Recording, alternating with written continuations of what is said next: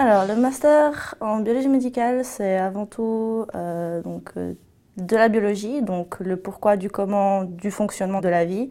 Et le médical, c'est surtout l'aspect humain. Et c'est surtout ça qui m'a donné envie de faire ce master. C'était justement l'aspect humain de la biologie, donc euh, comment marche le corps humain, toutes les maladies qui sont liées au corps humain, c'était, ça me fascine. Moi, j'ai choisi immunologie et cancer. Donc c'est une des filières que propose le master en biologie médicale, justement parce que c'est le côté où c'est le corps qui se retourne contre soi-même, si on veut, le côté cancer, et le côté immunologie, c'est la défense contre tout. Donc c'est aussi mon propre choix, c'était ça. Alors, ce master est divisé en deux parties, grandes parties. La première partie, c'est le premier semestre, donc il y a le projet du pré-master, où là on commence gentiment à se mettre dans la recherche du laboratoire, tout en ayant des cours qui sont justement les maladies, que ce soit euh, cérébrales, euh, au niveau du métabolisme ou autre. Et puis la deuxième partie, c'est vraiment le projet de master, où là on a beaucoup moins de cours, puis on est vraiment en laboratoire. Ce qui m'a surpris, c'était les cours, la façon de pas de donner des cours parce que c'est toujours des cours extra-cathédrale, même si on est un groupe beaucoup plus petit, donc le contact avec le professeur est plus facile.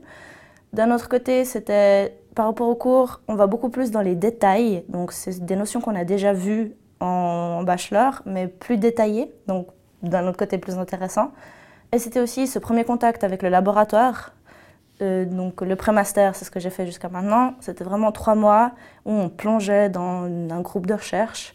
Et ça aussi, c'était complètement différent parce que jusqu'à maintenant, on avait des TP qui étaient sur une semaine ou deux. Et là, trois mois, plonger dans ce laboratoire, c'était vraiment nouveau. Après mon master, c'est la question que, tout le monde pose.